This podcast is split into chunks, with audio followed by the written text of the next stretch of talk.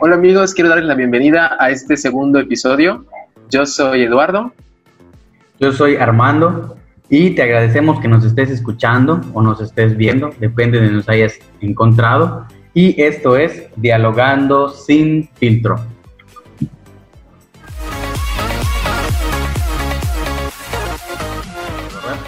Y el día de hoy pues vamos a estar hablando de lo que está sucediendo, de lo que está sucediendo actualmente, la pandemia, la, la cuarentena, como dices Eduardo, la cuarentena. La cuarentena, porque es eterna, ya yo siento cinco meses, ya siento que es suficiente.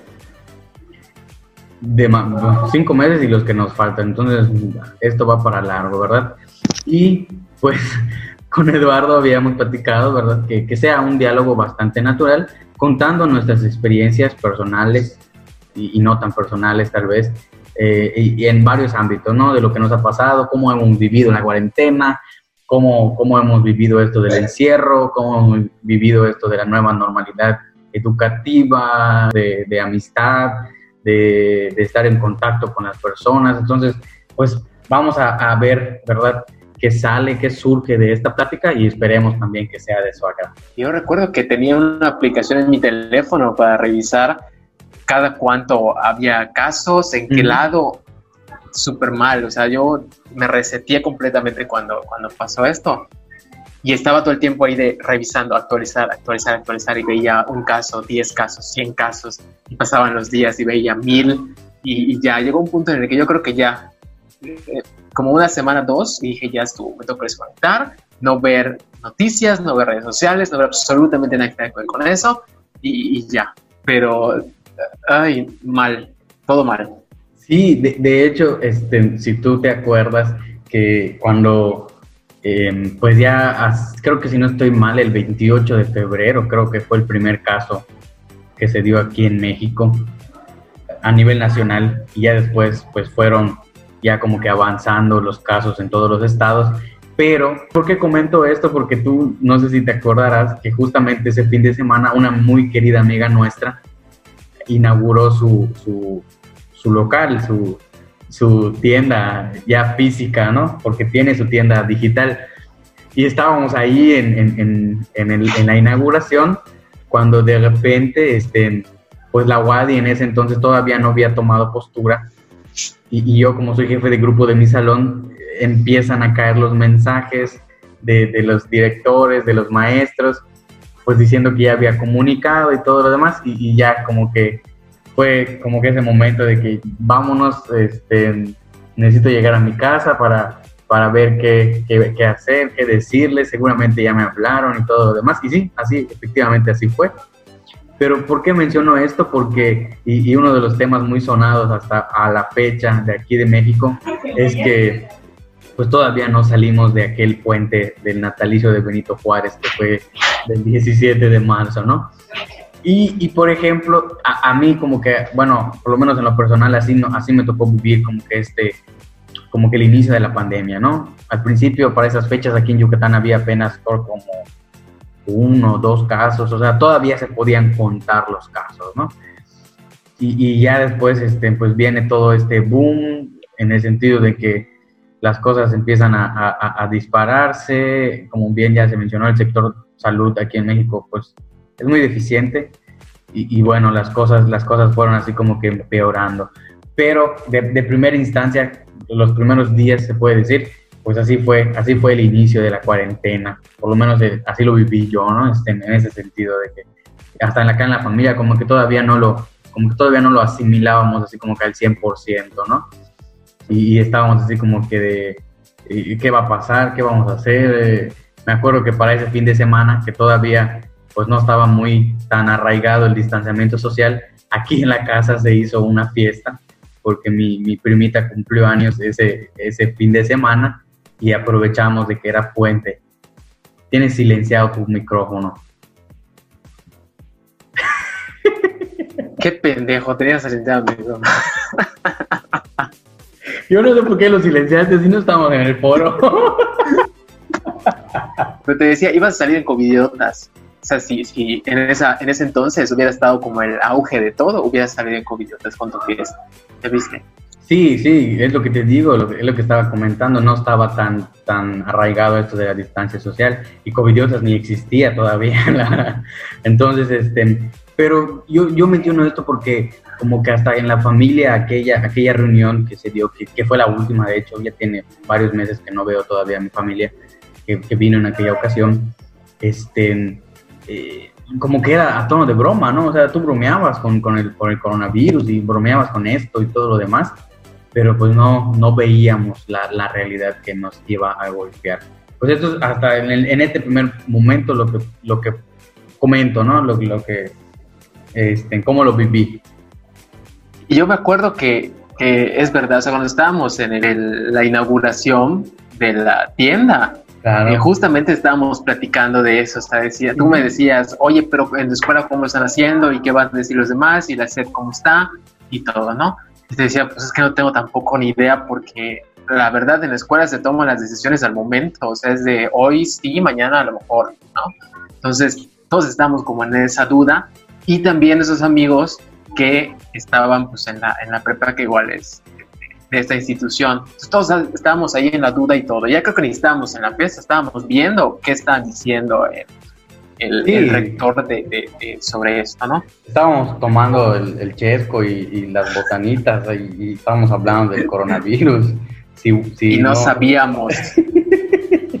y luego fue como jugar uno, o sea, fue un más cuatro, más cuatro, más cuatro, más cuatro, más cuatro, y ya, o sea, hasta ahorita seguimos más cuatro, más cuatro, y, y yo no veo en qué momento gano o ganamos. Terrible, no, la verdad, terrible. Oye, pero Lo bueno que ese día la fiesta se terminó, o sea, el lunch estuvo bueno, hubo comida, yo me llevé comida siempre y ya, se estuvo muy bonito. Después de ahí, pues ya. Ganamos, digo, yo me saqué unos calcetines muy padres de pandilla. Oye, pero hay seguramente las personas que nos estén viendo, nos estén escuchando, estarán diciendo, bueno, están promocionando tiendas. pero, pero no, es parte del, del contexto, ¿no? Pero eh, esta, esta mención se te va a cobrar. Tú sabes quién eres. Sí, claro. Este, ah, iba a decir su nombre. No, la mención se le va a cobrar. La queremos mucho. Es, es muy fregona y, y, qué bueno que les esté que les esté yendo bien y es parte importante de este capítulo, bueno, de este episodio porque pues fue lo que se vivió también antes de, de lo que está aconteciendo actualmente. Pero, y platicando con, con, Eduardo, pues yo le comentaba, y, ahora lo voy a externar, que por ejemplo en, lo personal, la cuarentena, o estos cinco meses que llevamos ya de cuarentena, como que se ha dado por etapas, ¿no? Una de las principales era, pues como estudiantes, la preocupación eh, precisamente era esta, ¿no? ¿Qué, iba a pasar con el, con el semestre? ¿Qué iba a pasar con las asignaturas? Eh, ¿Qué iba a pasar con nuestros proyectos? En, de, manera personal, pues ya estábamos por finalizar el semestre, eh, hablando en, la licenciatura que estoy estudiando y en la facultad donde la estoy estudiando. Ya estábamos por finalizar el semestre, entonces se nos viene esto de la, de la cuarentena y de la suspensión y pues sí existía la duda, ¿no? Eh, nunca habíamos llevado del todo lo que son las clases virtuales, aunque la WADI pues ya tiene desde hace bastantes años su plataforma eh, virtual, valga la redundancia porque así se llama, pero yo creo que no se estaba explotando hasta el 100%, al 100% hasta la fecha, ¿no? Y entonces, este, la primera etapa yo creo que fue esta, de manera personal como estudiante, el desconcierto de qué va a pasar con la escuela, eh, yo soy jefe de grupo de mi salón, entonces yo me di a la tarea de mandarles correo a todos los maestros preguntándoles cuál va a ser el plan ante la contingencia, que hasta en un principio se preveía, se, se, preveía, se... estaba previsto. Estaba previsto, perdón, ¿verdad? estaba previsto que era nada más pues un mes eh, hasta cierto punto así era. Después de las vacaciones de Semana Santa se iba a regresar al aula. y pues así fue como que la programación que se fue dando con los maestros, ¿no? Pues vamos a hacer, hasta ahora vamos a hacer las, las, tareas que ya se habían programado, los exámenes, etcétera, ¿no? Y otro de las, de, otro, otra cuestión de esta primera fase que se dio, yo creo que también fue así como que estar alerta de lo que pasaba, ¿no? y era mañana, al mediodía, tarde y en la noche, ver noticieros, ver cifras, ver cómo va avanzando el coronavirus, a las 6 de la tarde ver puntualmente al, al, ya famoso subsecretario de Salud Pública, el, el, doctor Hugo López Gatel, a las 10.30 de la noche ver este, en punto con Denise Merker y, y, en la mañana al despertar ver Facebook para, para encontrar las noticias de, de pues cómo ha avanzado el coronavirus y todo lo demás, ¿no? Y en las noches escuchar a Javier de la Torres diciendo ya no le hagan caso a Hugo López Gatel. Bueno, pero es que, es que yo veía a Denise Merker, y allá con Denise Merker este, hasta lo invitaron como dos o tres ocasiones. Y, de, y Denise Merker sí estudiaba. Sí, Ella sí estudiaba su tema. Sí, sí, sí, sí, claro, no, no, no improvisa. Ese es el problema de la improvisación. Lo del señor este es improvisación. Sí, te digo, yo cuando pues yo no veía ese, ese noticiero de, de la de la ¿cómo se llama? de, de Javier de la Torre. Yo veía en punto con Denise Merker. Yo siempre he sido súper ansioso, eso no es un secreto. Y cuando inició, te digo, yo todo el tiempo estaba metido pues viendo el avance y viendo eh, cuántos casos habían y obviamente las noticias y lo que decían. Y ya comenzaba a ser cansado también porque te sobrecargas de información llega a pasar que sientes que ya lo tienes tú también. O sea, yo todo el tiempo, hasta ahorita, de verdad, hasta ahorita, cada dos, tres horas me, me, me, toco la cara y me toco los brazos y voy viendo, se toca calentura. Enfermo total, enfermo total. Pero, pero sí, entonces fue complicado el, el, como el proceso de, porque el inicio no lo sentimos, bueno, yo no lo sentí, la verdad. Y solo el, darte cuenta de que todo lo que hacías normalmente que estar, al menos yo, todo el día estaba fuera, porque estaba en clases y luego estaba en cosas que, que del servicio y luego en prácticas. Entonces todo ese año lo tuve súper ocupado, entonces no tenía tiempo de nada más que venir a dormir. Entonces fue como ese cambio tan drástico de rutina, porque al final del día es una rutina. Entonces cuando pasó, sí lo sentí, pero el proceso, o sea, el adaptarme a ya no salir, a ya no estar, eh, pues te digo, en la escuela, convivir con la gente, con poca gente, ¿verdad? Convivir con la gente y todo eso fue, sí fue complicado el proceso. Y ya ahorita pues siento que me he acostumbrado, o sea, he buscado otras cosas para hacer y pues ha funcionado. Pero sí siento que hay un, como que algo que todavía falta, ya sabes, sí tengo esas ganas ya de salir, porque justo comentaba que no era lo mismo que no salgas porque no quieres o porque no te gusta salir, a que no salgas porque no puedes o porque te sales, te mueres, ya sabes, entonces yo creo que sí fue eh, complicado eso, el darme cuenta de que ya todo tenía que modificarse, que si ibas a salir y a regresar tenías tú que prácticamente bañarte y volverte y cambiarte ropa y todos los, los protocolos, ¿no? Fue así. Adaptarse a los protocolos. Y ir al súper, el ir al súper, perdón, y, y, tener que desinfectar todo cuando yo creo que, que, acá al menos no teníamos esa costumbre. O sea, tú llegabas con tus compras y lo ponías en, el, en, el, en el refri directamente donde, donde iba, ¿no? Y yo creo que esto también nos ha servido para darnos cuenta de cuántas cosas debíamos estar haciendo.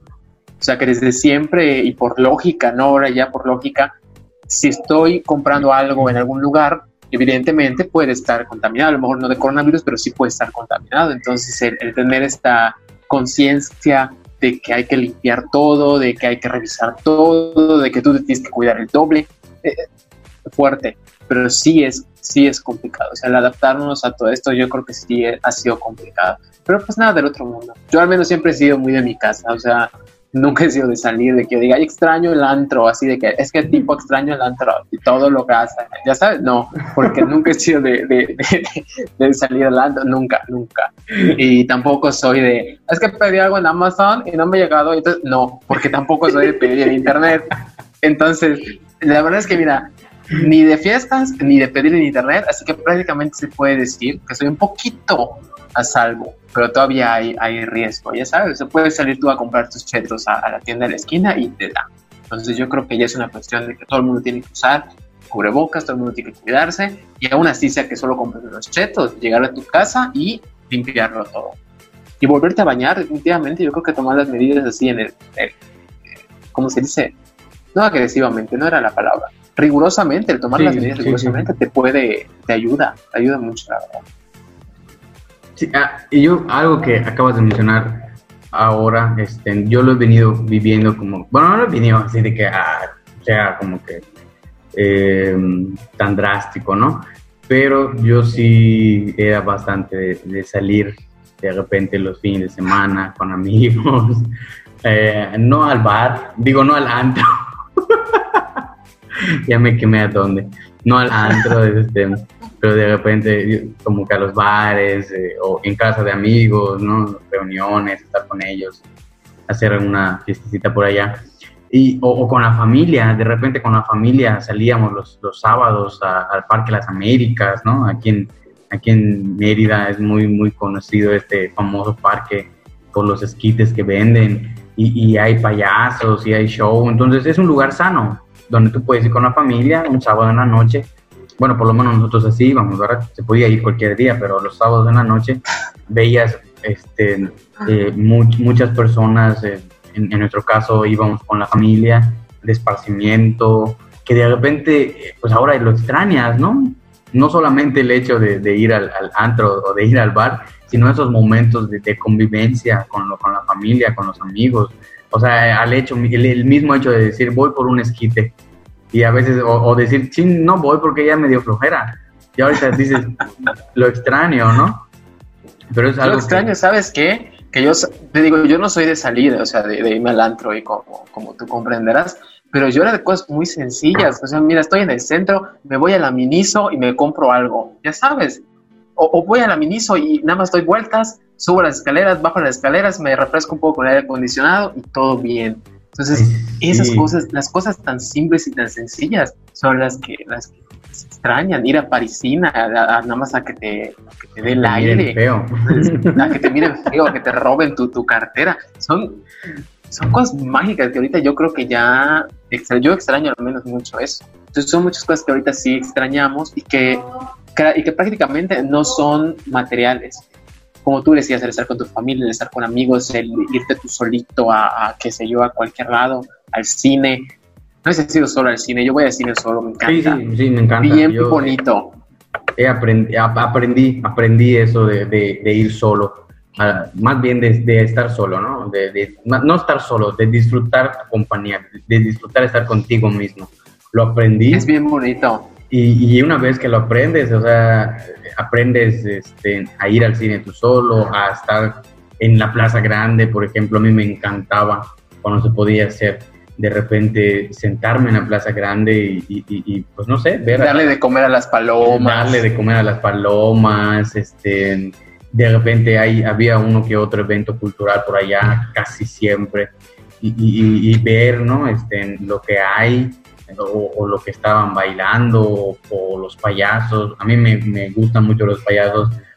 Este, y, disfrutaba mucho esa parte, ¿no? Pero como tú dices, yo creo que otra de las cosas que nos ha enseñado esta pandemia es a disfrutar, no a disfrutar, a valorar lo que disfrutábamos anteriormente. Y, y nos estamos dando cuenta de que no son cosas materiales, no son cosas materiales, son cosas eh, muchas veces intangibles, ¿no? El, hecho de, poder estar contemplando un atardecer en la Plaza Grande, el hecho de poder salir a comer tu, tu escote. tu esquite, perdón, el hecho de salir a comer tu esquite en, el Parque de las Américas. Eh, ¿En, qué, estás pensando? ¿Por qué no está tu mente aquí? Sí, no puedo creer. Esquite con escote se parece mucho, ¿no? muchísimo, una Q, una C, muchísimo. El sonido es parecido, la, letra no, pero el sonido sí. Y, yo creo que pues esta nueva normalidad, pues también tendría que tener con nosotros pues nuevas actitudes, nuevas, nuevas formas de pensar, de ver la vida, de, de ver este, lo que nos acontece, porque es una realidad que muy seguramente a esas alturas, cinco meses ya de la pandemia, eh, si hacemos el contraste de cómo empezamos, por lo menos en mi caso, de manera, de manera personal y familiar, que nos reíamos y hacíamos bromas de esto, pues muy seguramente ya el coronavirus ya nos habrá tocado, este, ya habrá llegado a nuestras casas, a nuestras familias, y, muy seguramente también eh, ya no se toma broma, ¿no? Ya, ya se toma a, serio, en, el sentido de que a lo mejor ya cobró la vida también de algún familiar en nuestra casa, eh, y, o de algún familiar, bueno, no de algún familiar, de, algún conocido, de algún amigo, que, que así, por, lo menos en mi caso, ha sido, ¿no? Entonces yo creo que también esto de la nueva normalidad tendría que venir acompañado de nuevas actitudes de nosotros, de, pues de ser, sí, ¿por, ¿por qué no decirlo? De ser, no nuevas personas, pero ser mejores personas, en todos los ámbitos, en todos los ámbitos, ¿no?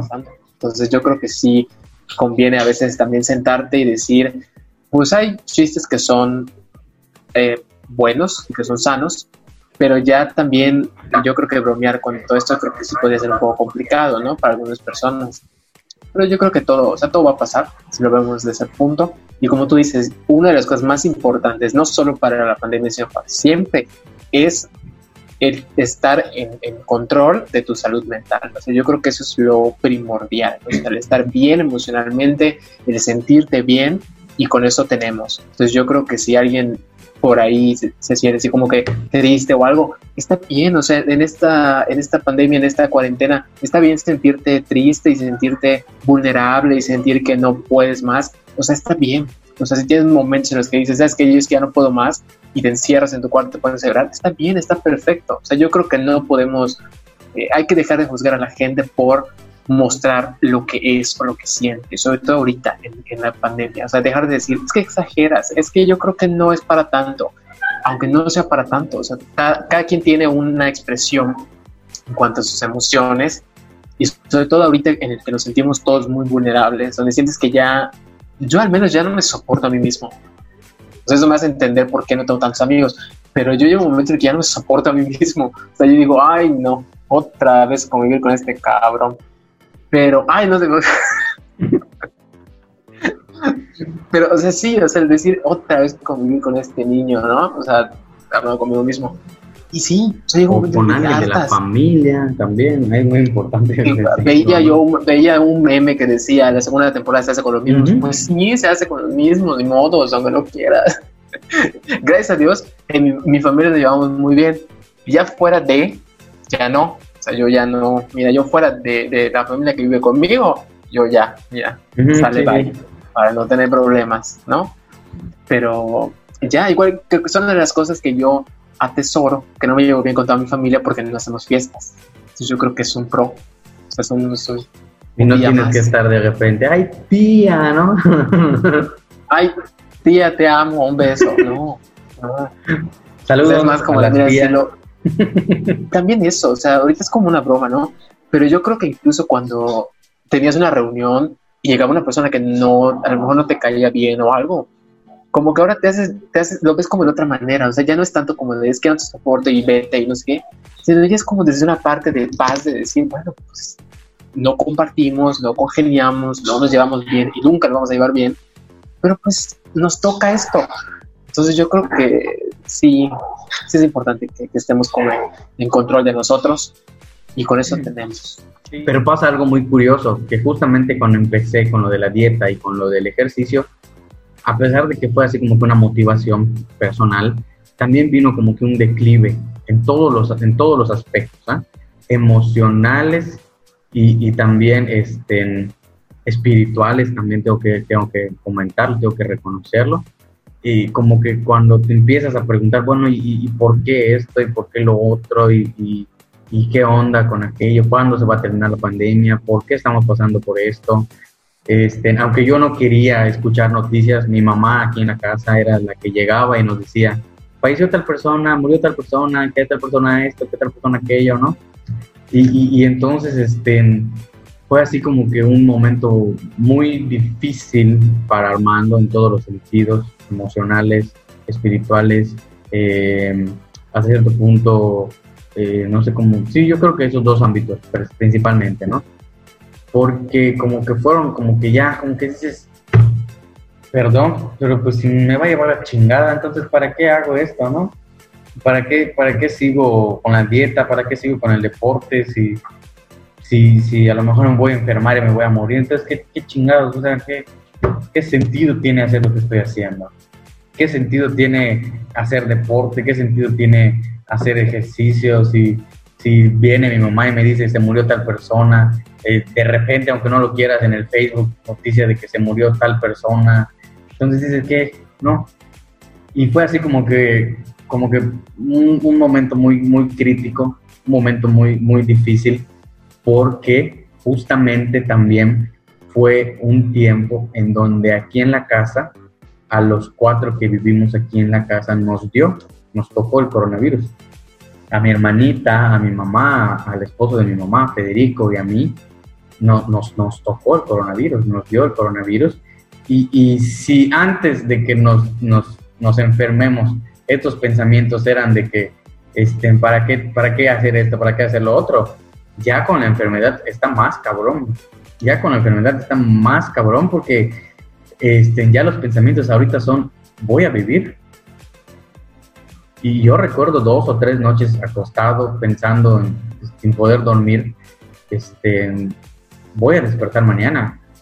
¿Qué tal? Y es, es muy feo cuando uno vive la situación ya en, en, carne propia, el pensar, mi mamá va a vivir, Federico va a vivir. Entonces, este, eh, ¿qué tal si llegan a, fallecer? Son personas no tan grandes, pero tampoco tan jóvenes. Entonces sí, sí fue muy crítico, sí fue muy, sí fue muy difícil porque, este, te digo, te empiezas a preguntar y a plantear cada cosa que de repente no te ayuda ni emocionalmente ni espiritualmente. Y es aquí cuando quiero también tocar dos, dos puntos muy importantes, la inteligencia emocional. Una de las cosas que nos sirvió el encierro aquí en mi familia es para darnos cuenta, porque desgraciadamente sí, sí vivimos un, un fallecimiento, no de nosotros cuatro, de una persona muy, muy cercana a nosotros, el papá de Federico, eh, pero vivía, vivíamos, vivimos en el mismo terreno, no en la misma casa, pero en el mismo terreno. Entonces, este, sí, sí nos tocó esto, ¿no? Pero lo que, lo que recalco aquí con lo de la inteligencia emocional es que aprendí que uno, Armando no es sus sentimientos, en el sentido de que, o sea, los sentimientos no tienen una carga moral ni buena ni mala, lo que, lo que sentimos, lo que pensamos, y tampoco es los sentimientos de los demás. Porque si algo nos sirvió la cuarentena, por lo menos en mi casa, es para darnos cuenta que hay muchas cosas que trabajar, hay muchas cosas que trabajar. No nos llevamos tan mal, pero creo que pudiésemos mejorar la relación. Y yo creo que para muchas familias el encierro el, vivir el encierro, este, a lo mejor ha sido sinónimo de problemas, de pleitos, de conflictos, de situaciones muy delicadas. Entonces, este, claro que para otras también ha servido para, para más unión, para más, para más cercanía, para más fraternidad, pero por lo menos aquí en la casa digo, no es que las cosas estén tan mal, pero también me dejaron entrevisto de que hay cosas que podemos mejorar, de que hay cosas como persona y como familia que podemos mejorar. ¿Por qué? Porque de repente los sentimientos de, otras, de otros familiares como que te abruman, te, te, te sofocan, te, no sé, te apachurran, ¿no?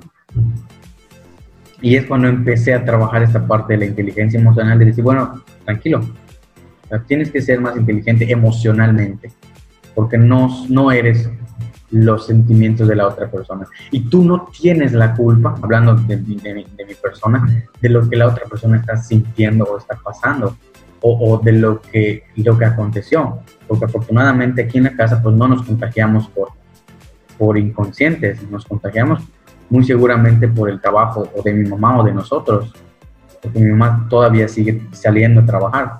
Entonces, pues ya llega un punto en que ya no ubicas el momento en que te contagiaste o cómo te pudiste haber contagiado y, te das cuenta que ya lo tienes.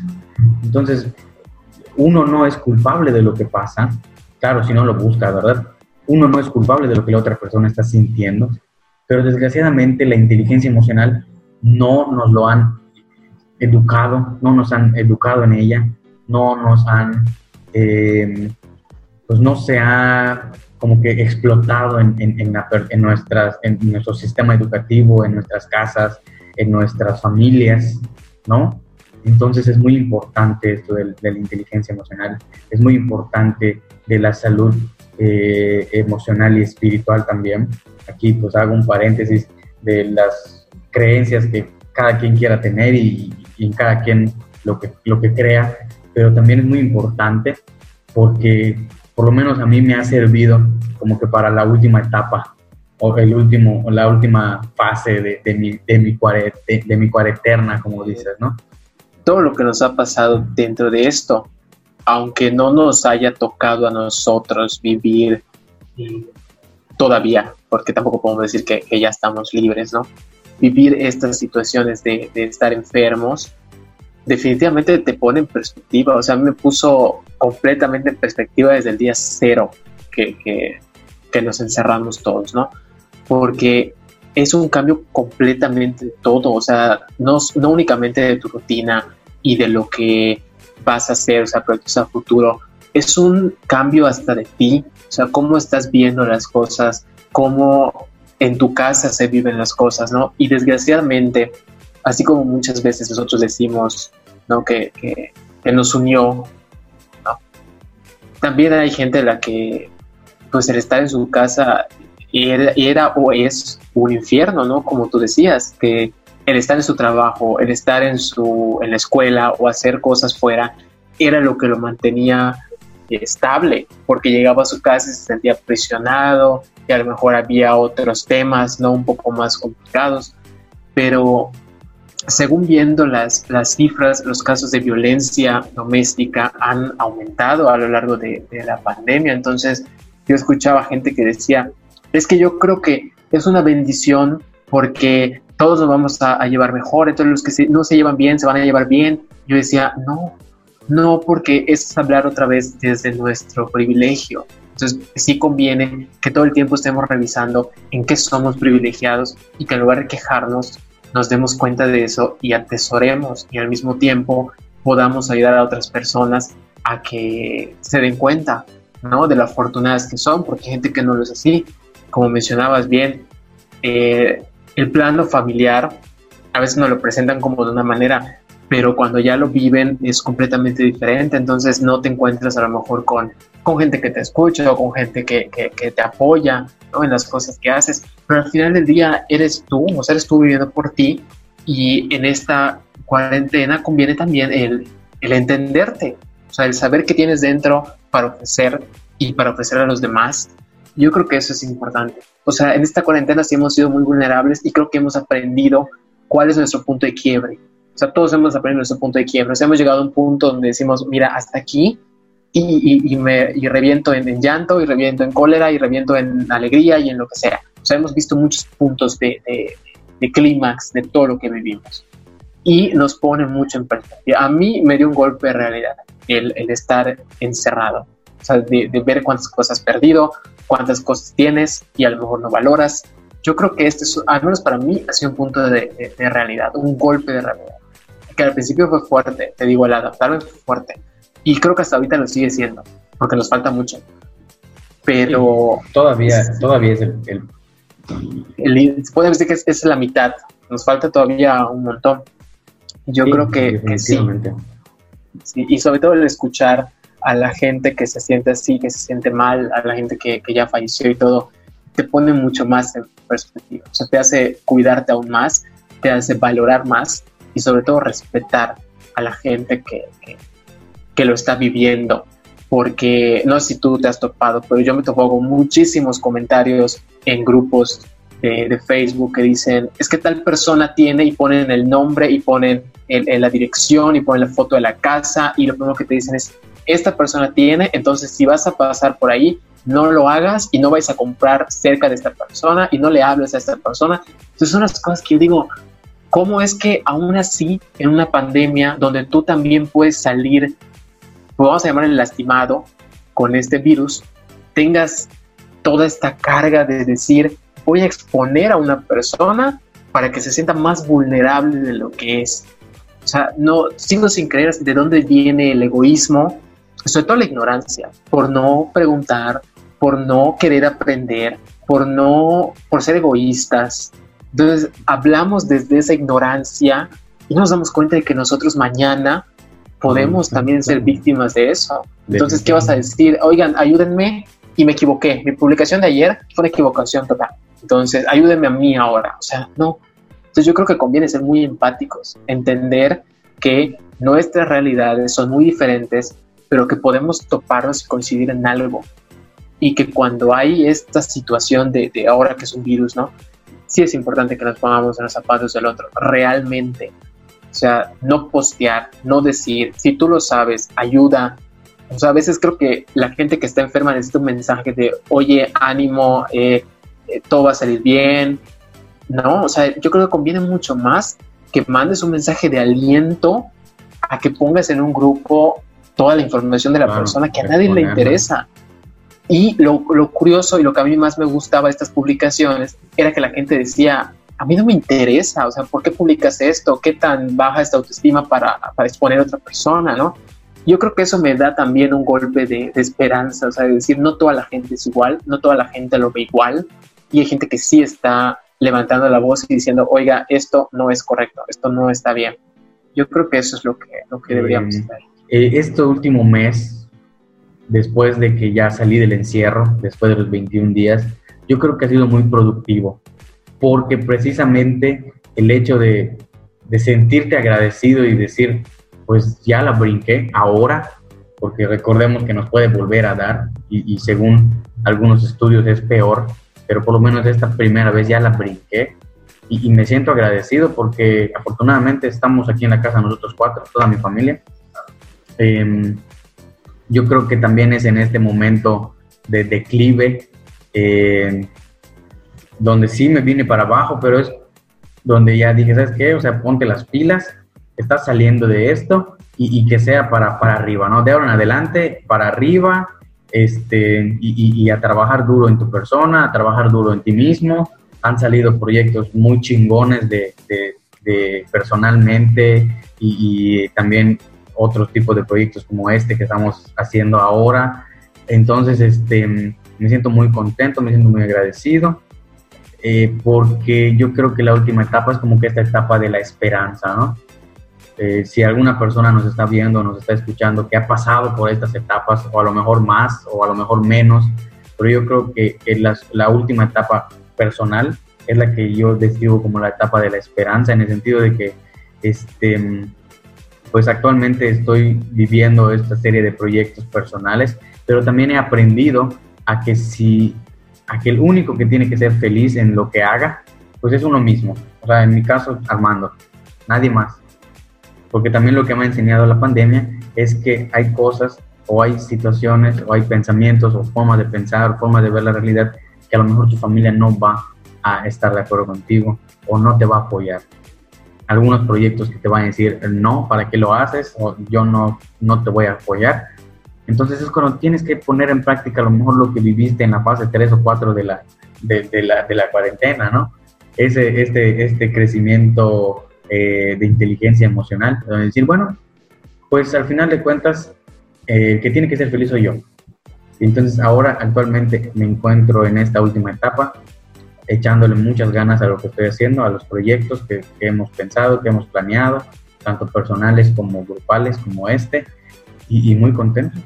Yo personalmente le encuentro una satisfacción a la adversidad. O sea, definitivamente, yo cuando paso por situaciones complicadas, siempre digo, bueno, pues hay algo bueno, o sea, hay algo bueno que podemos aprender de esto. Y cuando se te vuelve a presentar, definitivamente sabes que no lo has, no lo has entendido. Entonces, tiene, como que la vida te da esa oportunidad de volver a, a presentar el examen y ahora sí decir, esto no es lo que quiero y salirte de eso. Yo creo que el aprender mucho de ti siempre es importante, porque a pesar de que digamos, es que me conozco completamente, siempre hay cosas que podemos seguir aprendiendo de nosotros y sobre todo aprender para nosotros. Como decías, lo primordial es que tú estés bien. Y ya está. O sea, si tú sabes que lo que estás haciendo está bien y no haces daño a nadie y, todo, está perfecto. Yo recuerdo que cuando era mucho más chiquito y estaba, no sé, en la primaria, creo, decía, ay, pero es que yo soy muy callado, entonces pasaba algo y, no decía nada. O sea, vivía muchas, muchas injusticias y no decía nada. Ya hasta después me fui dando cuenta de que lo importante era que yo me sintiera bien, obviamente sin hacerle daño a los demás, pero todo el tiempo hay gente que no te apoya o que no te quiere o que inventa cosas para hacerte sentir mal o para que te caigas. Y sí es necesario estar al 100 contigo. O sea, yo quiero esto para mí, esta es mi, mi, idea y lo voy a presentar. Y me da igual que no te guste o que no me apoyes, yo lo hago. Todo el tiempo enseñan a nuestros papás o abuelos a vivir por una generación y ellos nos enseñan a nosotros, pero ahora eso ya no existe. O sea, esas ideas y todo lo que sucedía hace 10 años ya no es correcto, ya no está bien. Entonces, romper esos eh, panoramas y que no se sientan mal. pues gracias, les agradecemos que nos hayan acompañado. Si llegaste hasta el final, pues eh, comparte, darle like, eh, visita nuestro canal. Si llegaste hasta el final, deposítanos. pues nada, un gusto. Porque sí lo venimos necesitando. Sí, ¿verdad? Pero bueno, otro, ahí luego vemos cómo monetizar lo que vamos a hacer. pues nada, si llegaste hasta el final de este video, agradecerte o de este audio por, por quedarte con nosotros. Esperamos que te haya servido y nos vemos a la próxima.